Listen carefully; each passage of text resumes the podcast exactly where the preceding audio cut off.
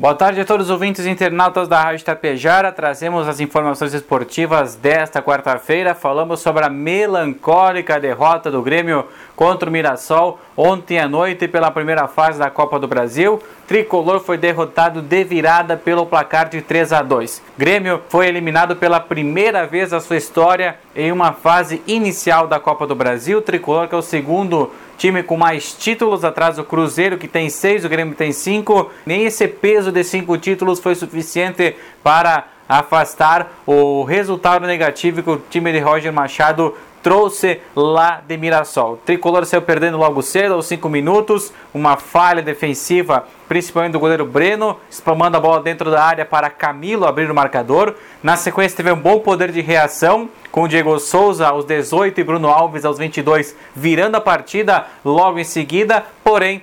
Fabrício, aos 28, empatou o confronto na primeira etapa. Segundo tempo, o Grêmio voltou dormindo e permitiu a virada do Mirassol com o jogador Fabinho aos 8 minutos da etapa complementar. Faltando um pouco mais de 30 minutos para acabar a partida, Camilo acabou cometendo falta em Bruno Alves, recebeu cartão vermelho, mas nenhum jogador a mais foi suficiente. O Grêmio empilhou atacantes no poder ofensivo e não foi suficiente, mesmo com duas bolas na trave, para buscar apenas um golzinho que garantiria a classificação. O Grêmio foca apenas no gauchão e depois, na sequência da temporada, o Campeonato Brasileiro da Série B.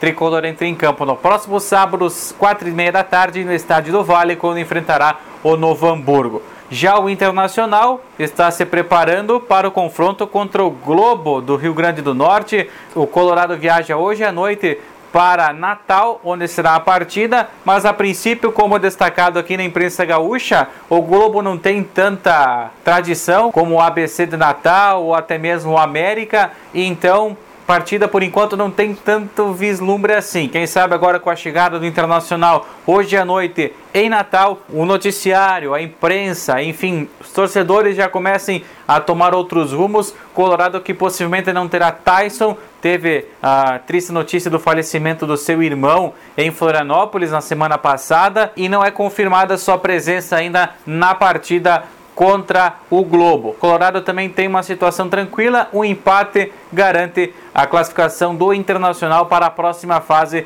da Copa do Brasil, partida amanhã à noite na Arena das Nunas em Natal.